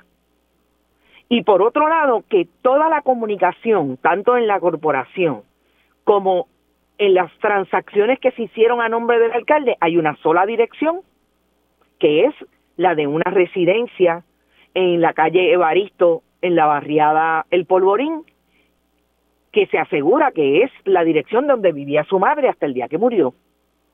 Esas son las preguntas que yo tengo por el alcalde, para el alcalde. ¿Cómo? Oye, y no solamente yo, entiendo que Julio también trató de llamar al alcalde. Eh, otros colegas de Tele 11 también trataron de, de llamar al alcalde y él nunca le contestó. ¿Cómo una corporación creada por él como alcalde puede ir a hacer transacciones con propiedades que son del municipio de, que no son del municipio, pero que están en el municipio y que ellos tienen un interés particular cuando las sacan a la venta como propiedades, como estorbos públicos? Por un lado, ¿por qué siete días el alcalde no habla para nada? Y ahora sale a una conferencia de prensa que nos dijeron que no iba a dar entrevistas independientes, que es en la conferencia de prensa donde único va a hablar. Tiene declaraciones escritas y tengo información que aparentemente tiene una declaración jurada. ¿Por qué, alcalde? ¿Por qué no le puede contestar a quienes hemos hecho investigación y, y tenemos, oye, documentos públicos, Yanira y Robbie, ustedes me conocen, yo sin documentos no salgo porque eso es parte de mi, de mi trabajo como periodista. Si no tengo contundencia de lo que estoy hablando, no salgo. Pero el alcalde no, no ha tenido una vez más disposición para hablar. ¿Por qué? Porque sabe que le vamos a hacer las preguntas que es posible que no pueda contestar. Y ahí es donde está el problema, igual, igual de lo que ha pasado con Mili con relación a Lisiburgo, porque saben que tenemos conocimiento de las controversias y no nos pueden vender gato por liebre. Y porque eh, también el funcionario público no tiene que parecer, no, no solo tiene que ser decente, tiene que parecerlo. Y este tipo de transacción no abona a, a esa a esa apariencia, porque eso lo que lo que da es una apariencia de beneficio personal a costa de los del conocimiento que tiene como como alcalde del municipio. Roby. Bueno, definitivamente, ahora mismo, por cierto, en este instante está hablando el alcalde eh, en la conferencia de prensa eh, y está presentando un documento. no, no, no, obviamente no puedo escucharlo ahora mismo, pero sé que está eh, dando un discurso frente a la prensa. nada, estamos viendo en este caso un alcalde que, que hasta ahora pues se había se había rumorado esta situación pero que pues gracias en este caso a Carmen Enid y, y pues, en este caso también a, eh, a, Sandra también, que, que Sandra Rodríguez Coto, que, que, en cierto modo pues han ido desmenuzando todo este asunto eh, y nos hace ver entonces pues, esta, esta situación que, que de ser cierta, de, que todos los elementos caigan y sea ser elemento claro, pues obviamente eh, es una pues es el alcalde aprovechando su posición para, para, para su beneficio, porque cuando ves, de momento tienes uno, unos edificios que, denominas como estorbos y de momento pues los adquieres, seas tú directamente o una empresa eh, pues que, que esté a tu nombre, pues vamos, dos más dos es cuatro.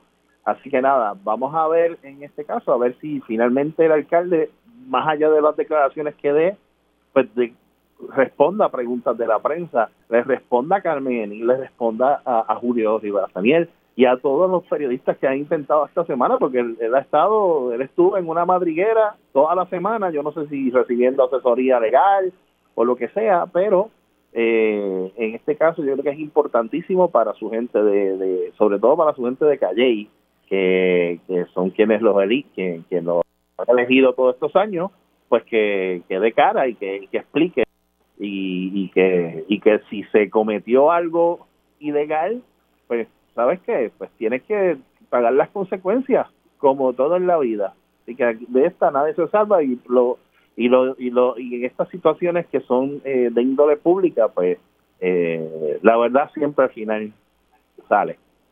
Bueno, pues tenemos que ir en ese momento a la pausa y cuando regresemos, ¿es este un mal que afecta a todos los, los alcaldes que llevan demasiado tiempo en las poltronas municipales? Tendremos que pensar en ponerle límites a la, a la ejecución de un alcalde para evitar este tipo de situación.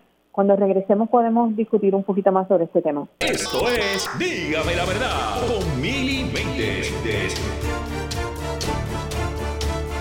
Y regresamos aquí a Dígame la verdad, aquí en el panel de periodistas.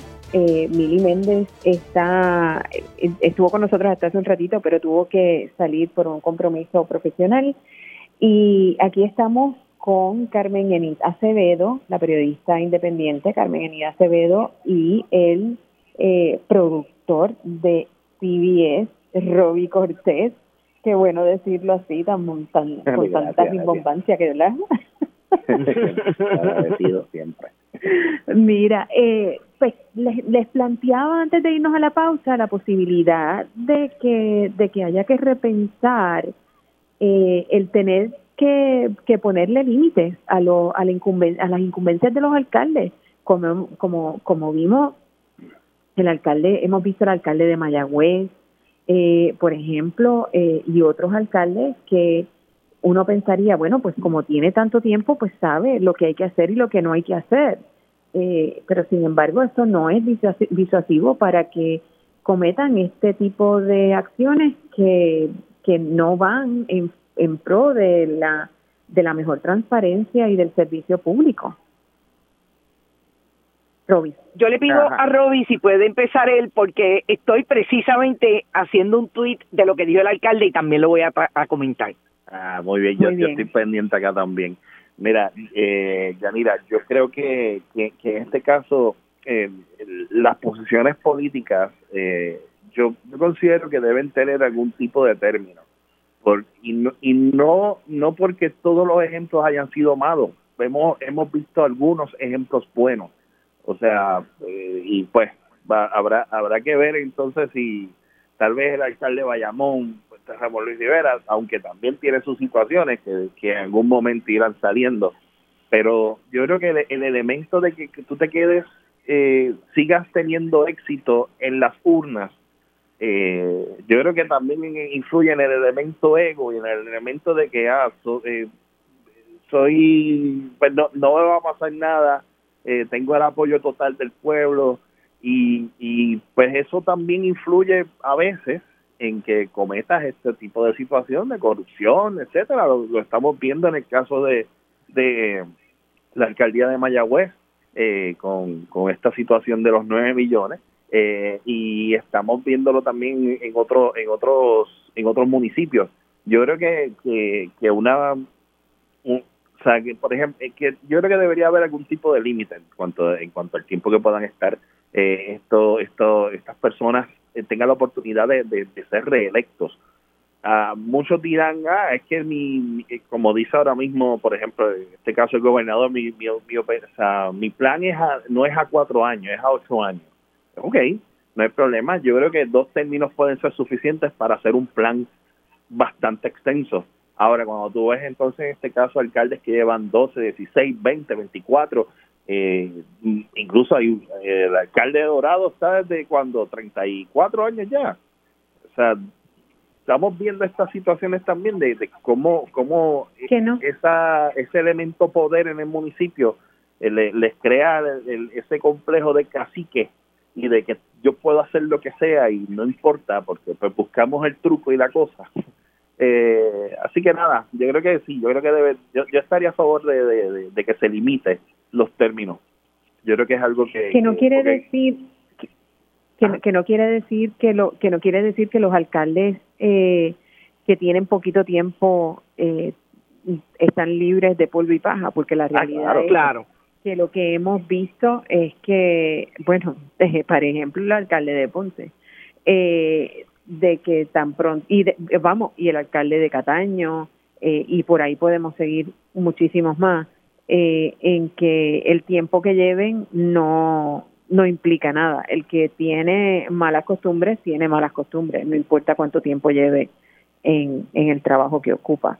Carmen Enid, ¿puedes entrar ahora? Sí, sí, ya puedo. Mira, eh, para empezar, para contestar a tu pregunta, yo realmente creo que nadie en, con un poder extendido de 25, 30 años, eh, ese ego sufre de lo que sufren los políticos cuando en efecto se creen avalados y alabados por un grupo de personas que entiende que ellos son los que resuelven y son lo más importante en el pueblo. Y, hablemos de pueblo y hablemos de país, etcétera. Así que yo, yo realmente creo que por una cuestión estrictamente de, eh, de posibilidad de que el poder no resida en una sola persona y en unos pocos, estaría pensando que hay que, hay que empezar a hablar de limitar términos. Y por lo menos iniciar la conversación eh, tú tienes toda la razón. Hay ahora mismo alcaldes convictos o mencionados por corrupción, acusados por corrupción, como el alcalde de Aguas Buenas, que no había llegado todavía a sentarse en la poltrona municipal de Aguas Buenas y ya tenía un señalamiento y ya estaba siendo investigado por el FBI. Así es que eso, ni hablar del alcalde de Cataño, que al segundo término ya sabemos en lo que ha pasado. Con relación a lo que está diciendo el alcalde de Calley, fíjense qué interesante que el alcalde de Calley esté enviando un comunicado de prensa donde no menciona específicamente las alegaciones que se le hacen, las denuncias con documentos que se traen y los cuestionamientos que hay sobre estas transacciones. El alcalde de Calley se limitó hacer una declaración jurada que dice que nunca ha comprado propiedades del municipio que sean estorbos públicos. Ese no es el issue, ese es uno de los asuntos. Aquí el asunto es si el alcalde tuvo información privilegiada de unas propiedades que no estaban en uso, que son declaradas estorbos públicos eventualmente. Él dice que no, volvemos, ¿dónde está la evidencia? No la presenta y quiere que el país ahora crea que él está diciendo la verdad porque emitió una declaración jurada. Y lo otro que trae es una declaración y una certificación de una funcionaria bajo su supervisión, una funcionaria del municipio que es la que supuestamente maneja todo el asunto de los estorbos públicos. Pero si el alcalde sabe que la ley especial de estorbos públicos obliga a la legislatura municipal a pasar juicio sobre eso, ¿dónde está la certificación de los legisladores municipales estableciendo que en efecto no fueron declaradas estorbos públicos? volvemos. ¿Por qué ustedes creen que no le dio entrevista a nadie? Porque saben que los periodistas que nos respetamos, los periodistas que hacemos investigación en profundidad, sabemos todo eso y se lo vamos a cuestionar. Volvemos a donde estábamos al inicio. Por eso es que no le dan eh, entrevistas al periodismo bona fide porque saben que los vamos a descubrir y lo único que queremos es que el país tenga la información. Ustedes se imaginan hoy a los viejos y las viejas que están yendo al hospital Menonita en Calley, hablando sobre este asunto, preocupados porque tienen una casa en el pueblo. Esto es lo que le pasa a la gente cuando vive en este tipo de, de régimen, donde el alcalde es todopoderoso. Miren, yo le voy a dar solamente una información de las que tengo de este asunto. Yo tengo información de un pleito legal que involucra abogados que están representando a una parte, que alegan que el alcalde los visitó para comprarle la propiedad y cuando no se las vendió, le puso un letrero de estorbo público. ¿Cómo va a contestar eso el alcalde? Porque yo sé quién es la sucesión. Eso es terrible, lo que tú estás planteando. De, de eso es que estamos hablando. Esas son las que compró ya. Ahí está la información del crimen, ahí está el catastro, ahí está el registro de la propiedad. pero el alcalde hoy no contesta. Porque se va, ¿por qué? Ah, porque estamos en Navidad y justicia, la oficina del Contralor, porque eso es otra cosa de las que pide, y ética lo van a investigar. Ustedes, ustedes y yo que estamos en esto hace muchos años, ¿cuándo ustedes creen que ética, la oficina del Contralor y el Departamento de Justicia va a tener una investigación que nos diga qué pasó con estas transacciones? Bueno, la, la oficina del Contralor, por ejemplo, no va a entrar hasta que le toque eh, hacer la, la, hasta que le toque hacer la, la contraloría de, esa, de ese municipio. La auditoría, exactamente. La oficina del Contralor acaba de sacar un informe hablando de lo que supuestamente pasó en el 2013 en una auditoría a la al Departamento de Recursos Naturales. Estamos en el 2022, hace nueve años. Increíble. y esto es lo que quiere el alcalde de Calle y que nosotros querríamos. No, nos vamos a enterar cuando el alcalde ya no esté en la alcaldía y, ya tenga la mitad del pueblo sea de su propiedad. Exactamente. no, no, es, esto es muy fuerte. Pero bueno, eh, yo creo que, que una se queda, ¿verdad? En la en el en el asombro que tengo que decir que ya para mí como periodista de investigación no es asombro. Yo me asombro cuando veo o sea, yo realmente quiero que sepan que yo me asombré cuando vi las propiedades a su nombre. Porque yo podría pensar que una persona que tiene interés en comprar una propiedad sabiendo que es el alcalde, yo dije, bueno, pues pues no puede ser porque pensaría pues la, la tiene, la puso a nombre de otra persona porque es que se va a ver súper mal que el alcalde, pues no. Es que es demasiado yo, Pensaba, es demasiado obvio, exacto. Yo pensaba que yo solamente me iba a encontrar con las propiedades de la corporación. No, me encontré con propiedades a nombre, a nombre de él. Ahí es cuando yo escribo. Wow.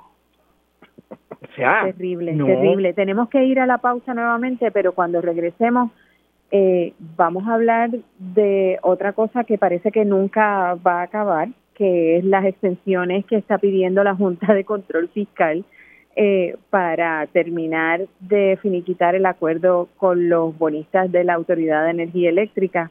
¿Qué hay detrás de todo eso? Y si algún día veremos algún acuerdo que satisfaga al pueblo de Puerto Rico. Pausamos y regresamos en breve.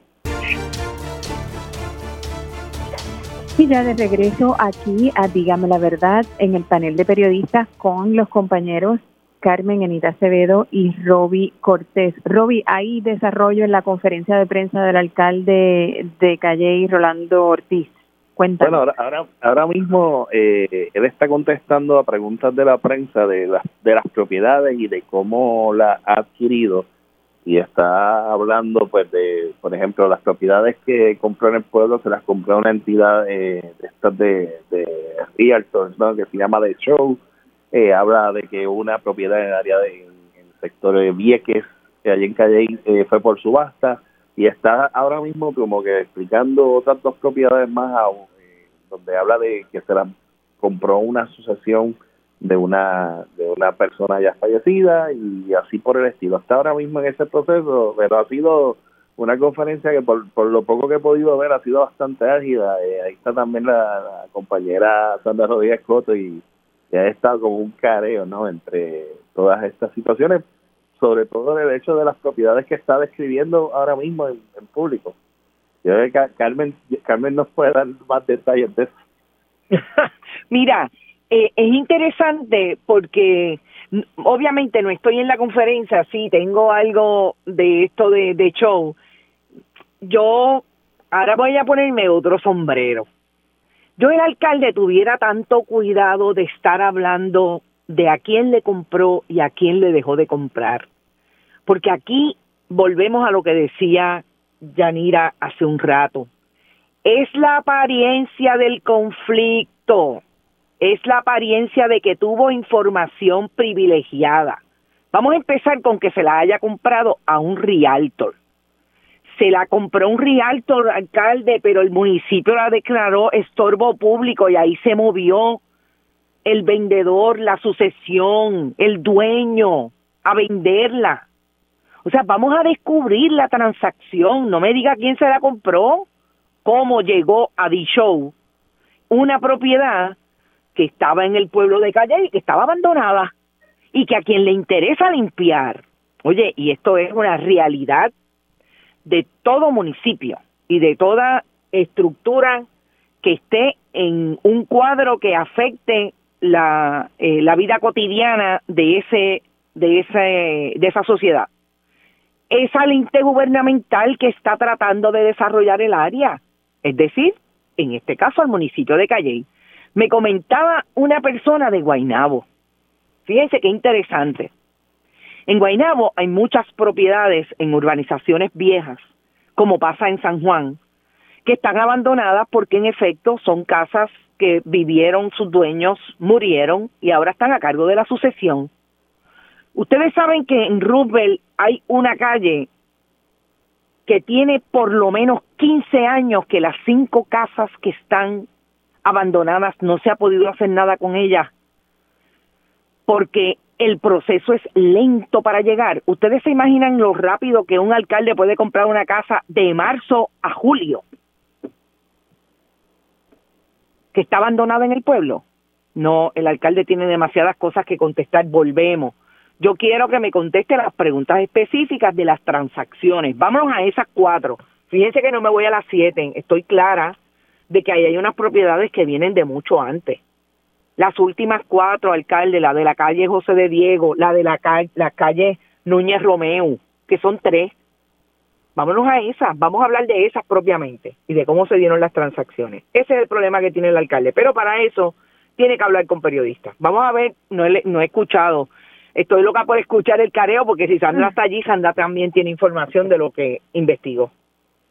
Que nuevamente, eh, está bien que se pues que esas casas que están abandonadas se pongan eh, se declaren estorbos públicos y se eh, se vendan para que se pueda eh, regenerar el sector.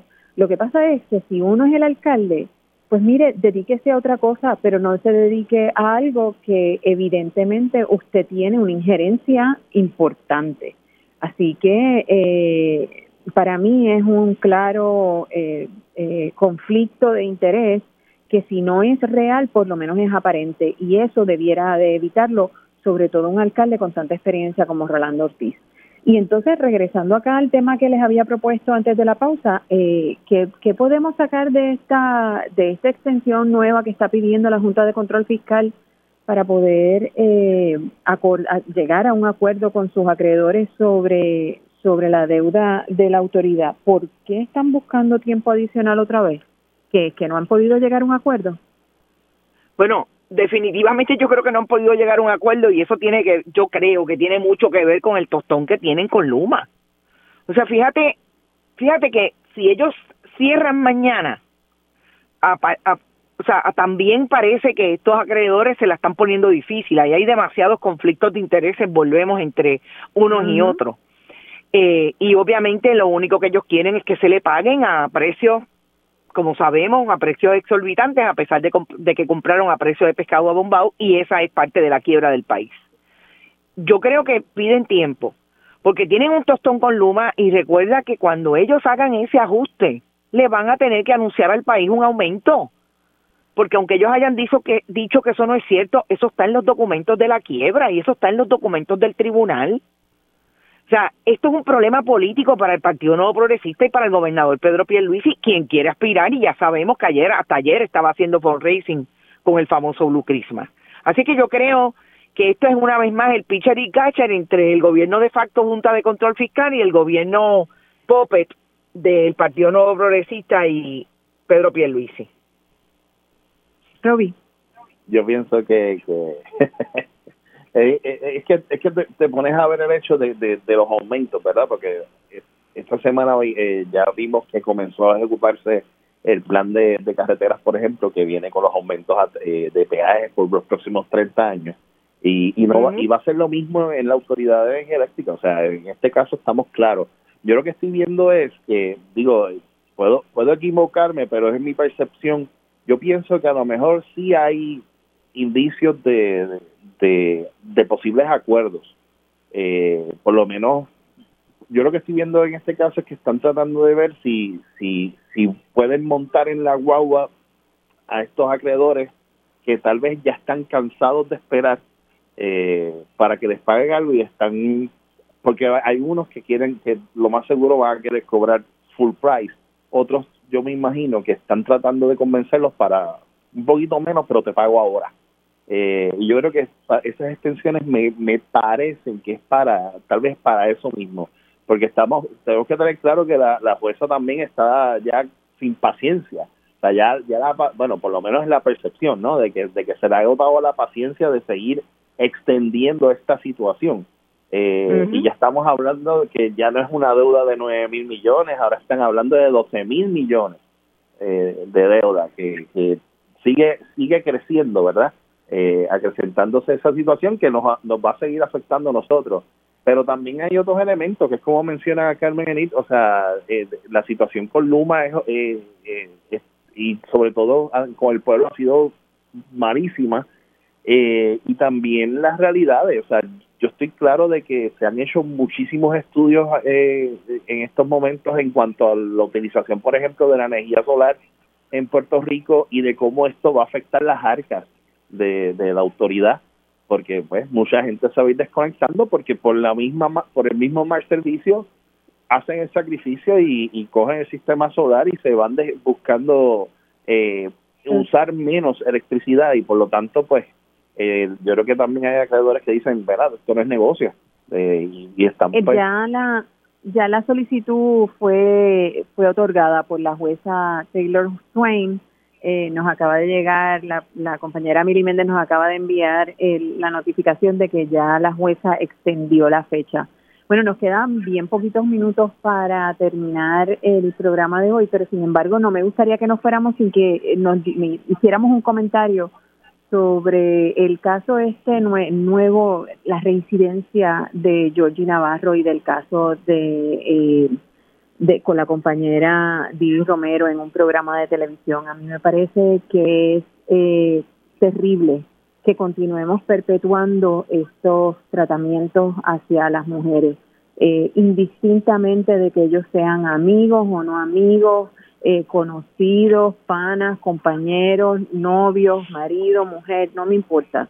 Eh, el respeto hacia la otra persona debe mantenerse, ese, un comentario como de esa ropa puede ser o esa ropa no puede ser, me parece que es inapropiado, no importa si sean amigos o sean eh, panas o sean desconocidos. Eh, así que eh, me gustaría escuchar el comentario de ustedes, pero de entrada tengo que decir que además, siendo un funcionario público prestándose para esas situaciones, me parece que deja mucho que desear y que eh, debe ser censurado. Claro, yo creo que no solamente debe ser censurado, yo creo que el Partido Nuevo Progresista está ya bastante atrás en asumir responsabilidad porque esta es la voz de un representante de ese partido en San Juan. Yo creo que es violencia, yo creo que es más de lo que eh, esos discursos misóginos, eh, machistas, homofóbicos, sexistas nos tienen acostumbrado ese tipo de macharrán que le dan un micrófono para eso. Eh, y como tú dices, si tú tienes un amigo de esa naturaleza, no solamente te está faltando el respeto y está siendo violento contigo, es que está siendo violento con todas las televidentes, con todas las audiencias, incluidos los hombres, que no hablan desde ahí. A mí me parece que ya es hora de que se le ponga un coto a este tipo de expresión y sobre todo se haga responsable a quien lo hace. Roby.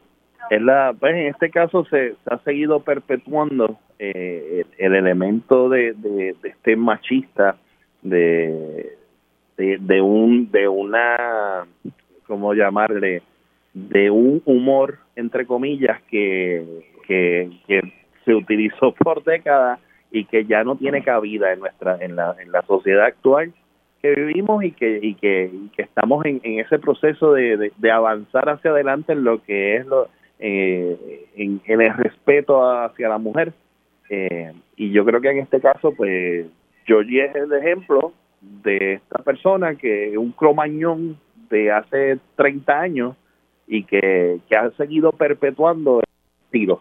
Y yo creo que, que pues, ya estamos ante una sociedad que antes les reía las gracias, pero que ya no, que ya eh, va despertando en ese aspecto y que aunque en este caso eh, pues, Dedi, pues, de cierto modo, pues dijo que no, que, que es, mi pana y, y así nos tratamos de pana, pues yo creo que, es algo que, que tenemos que ir cambiando como sociedad.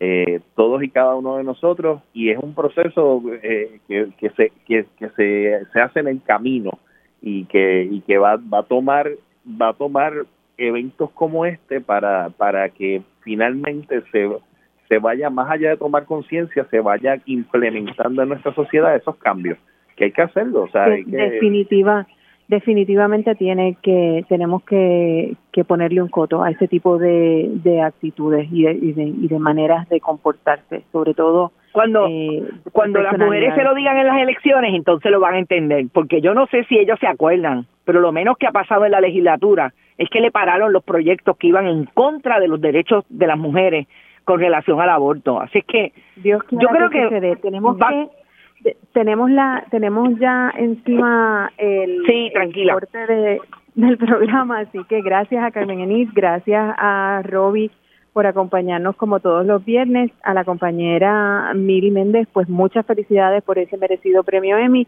y a ustedes pues será entonces hasta una próxima ocasión. Nos vemos luego.